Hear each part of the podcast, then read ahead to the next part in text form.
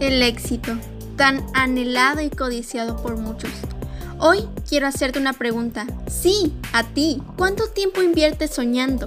¿Y cuánto inviertes en trabajar para alcanzar tu sueño? ¿Qué estás haciendo el día de hoy para luchar por lo que quieres y poder recibir el éxito que deseas? Puede ser en la escuela, en el trabajo, en donde sea, pero ¿qué has hecho para lograrlo? ¿Realmente tienes muy claro qué quieres hacer con tu vida? ¿Estás satisfecho con lo que has vivido hasta ahora? ¿Existe algo que querrías cambiar de ella? Este es un programa para soñadores, pero con una dosis de realidad, porque es válido y hermoso soñar, pero lo importante es actuar. Así que bienvenidos a Es hora de actuar.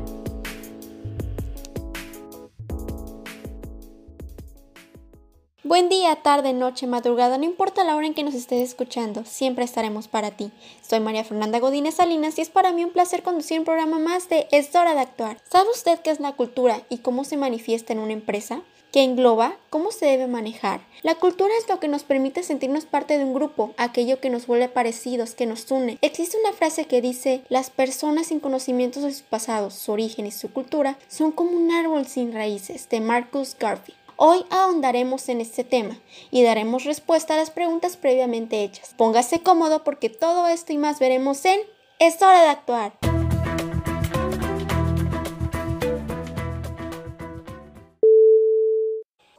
Veamos el primer tema, que es la cultura organizacional. El concepto de cultura es que es el patrón dominante de vida, pensamientos y creencias que se desarrolla y transmite por generaciones en forma consciente o inconsciente, mientras que la organizacional comprende las normas, valores y principios por los que se rige una empresa con base en la estructura, métodos de desempeño y el modo en que se relaciona la plantilla. Las dimensiones culturales que veremos a continuación están divididas en dos perspectivas. La primera es la de Hofstede. Él realizó una investigación con más de 116 mil personas para observar cómo influyen los valores básicos de cada país. Utilizó cinco dimensiones. La primera, la distancia del poder, la actitud de los empleados menos poderosos ante las diferentes jerarquías. La segunda es la aversión a la incertidumbre, es el deseo de estabilidad, el grado en el que se acepta o se evaden riesgos y situaciones inciertas. El tercero es el individualismo versus el colectivismo es el dominio de alguno de los dos. El individualismo es centrarse únicamente en uno mismo. El colectivismo es tomar en cuenta a los demás, es el sentido de pertenencia, la preferencia a tomar decisiones grupalmente. La cuarta dimensión es la masculinidad en comparación con la feminidad. Representa el predominio de alguno de los dos. La masculinidad es asociada con seguridad en uno mismo, materialismo y falta de interés por los demás. En cambio, la feminidad valora dicho interés, la cooperación, modestia y calidad de vida. La quinta es la orientación a largo plazo versus corto plazo. Es la importancia que se da a la planificación de la vida a largo plazo en contraste a preocupaciones inmediatas. Sin embargo, Trompenar estableció otras dimensiones. ¿Qué son y cuáles son?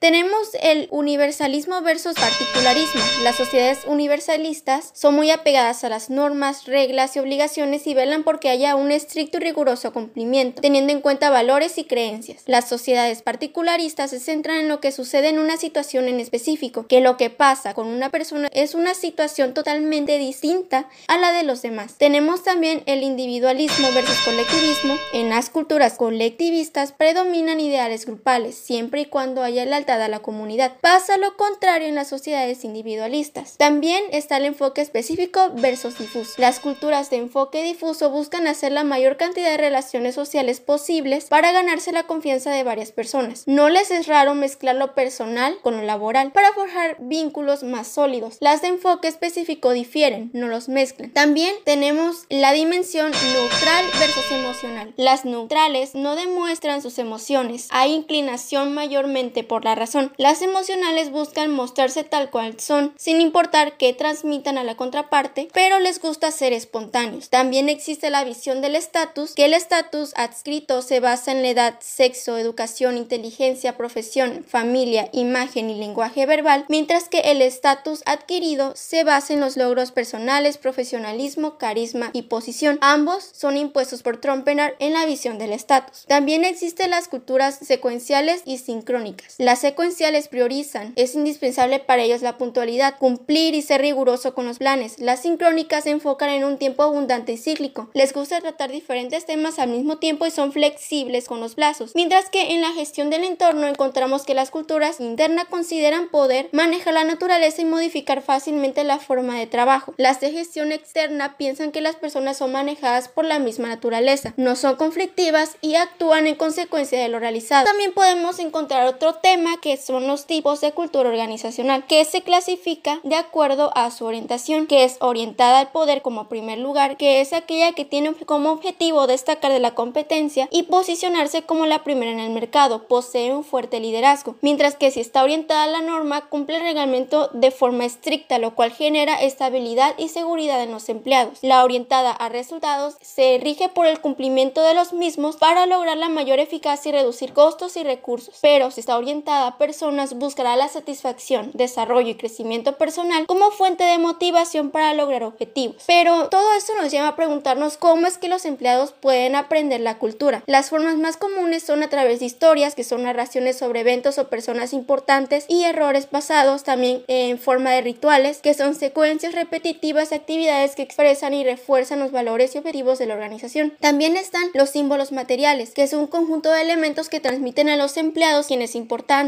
el tipo de comportamiento apropiado y qué se espera de ellos. También está el lenguaje, que es la creación de términos únicos para describir procesos o elementos corporativos. Una vez aprendido, actúa como un común denominador que une a los miembros. Según Robbins, son muy importantes ya que crean un sentido de pertenencia que los empleados quieran a su fuente de trabajo y su desempeño incremente, pues si la empresa crece, habrá mejores oportunidades de desarrollo. Pero también podemos encontrar otro tema muy interesante que es el comportamiento organizacional transcultural, que es la habilidad global de reconocer y adaptar similitudes y diferencias entre naciones y culturas, enfocando temas organizacionales y estratégicos clave con una mente abierta, pero sobre todo curiosa y tolerante. Las condiciones que afectan las operaciones multinacionales pueden ser sociales, que en muchos países la condición social predominante es la existencia de recursos humanos poco desarrollados. La escasez de este personal limita la capacidad para emplear mano de obra local de manera productiva. Las habilidades necesarias deben importarse temporalmente de otros países, en tanto que programas de capacitación preparan a trabajadores sociales. También tenemos las condiciones éticas y legales. Los países difieren considerablemente en sus sistemas legales. Los administradores que trabajan en países extranjeros deben familiarizarse con las costumbres y prácticas locales, decidir incluso cuáles son los comportamientos compatibles y cuáles no. Necesitan reconocer que la solución de los problemas éticos no siempre es clara, mientras que en las condiciones políticas la inestabilidad del gobierno, las políticas nacionalistas y la subordinación de los empleados y trabajadores en un estado autoritario pueden ser algunos ejemplos de los conflictos que pueden suscitarse en ellas. Esto provoca que los trabajadores se sientan inseguros, incremente su nivel de pasividad y reduzca su iniciativa, mientras que en las económicas las más importantes, por ejemplo en países menos desarrollados, son el bajo ingreso per cápita, la rápida inflación en la distribución desigual de la riqueza, pero también podemos encontrar diferencias individuales, que son aquellas diferencias notables entre países como las preferencias en ropa, alimentos, recreación y vivienda a los que se deben de adaptar y respetar, mientras que la administración de una fuerza laboral internacional es la gestión de multiculturalismo que ocurre cuando los empleados de dos o más culturas interactúan entre sí de manera regular. Existen estas barreras a la adaptación cultural porque resulta que no es un proceso realmente sencillo a como se ve, porque el idioma, la religión, ideologías, perspectivas, alimentación, espacio personal y conductas sociales en general pueden incluso interferir y dificultar este proceso, por lo cual se debe de adquirir una conciencia cultural al respecto. Pero para poder superarlas hay opciones como el empleo de administradores transculturales, que son aquellos que operan eficazmente en varias culturas. Por lo general se comunican incluso en más de un idioma. Se requieren especialmente en grandes empresas multinacionales. También se requiere una selección cuidadosa. Se debe elegir empleados que tengan un nivel bajo de etnocentrismo, que es aquella condición de denigrar a otras culturas creyendo que la propia es la mejor o es superior, y otras posibles características problemáticas. Adquirir conciencia de las múltiples formas en las que las culturas difieren. Sobre todo hay que emplear empatía, que es aquella comprensión de que las diferencias culturales incluso pueden afectar las relaciones de negocios, por lo que ponerse en los zapatos de la otra persona, adaptarse a su cultura y respetarla se vuelve primordial, pero también se pueden emplear organizaciones geométricas que son aquellas para integrar los intereses de las diversas culturas involucradas. Podemos encontrar como otro factor muy importante en cualquier empresa, incluso sin importar en qué condición esté o en qué sitio se haya establecido, es la productividad y contingencias culturales. El reto de ganar productividad es aquel que, en primera instancia, hay que definir que la productividad es la obtención de cantidad y calidad de resultados. Por ende, será la idea principal de los habitantes de un país que van a tener que asimilar y adoptar para desarrollar la capacidad de progreso, pero también debemos de tener en cuenta o saber que la contingencia cultural significa que las prácticas más productivas dependen principalmente de la cultura. Y también no está de más conocer que existe una comunicación transcultural que además de hablar y entender el idioma del país anfitrión o que se haya visitado, se deben conocer las diferencias de la comunicación no verbal, como el contacto visual, apariencia física, postura, gestos, el significado del silencio, incluso el grado de espacio personal que requiere esta población, etc.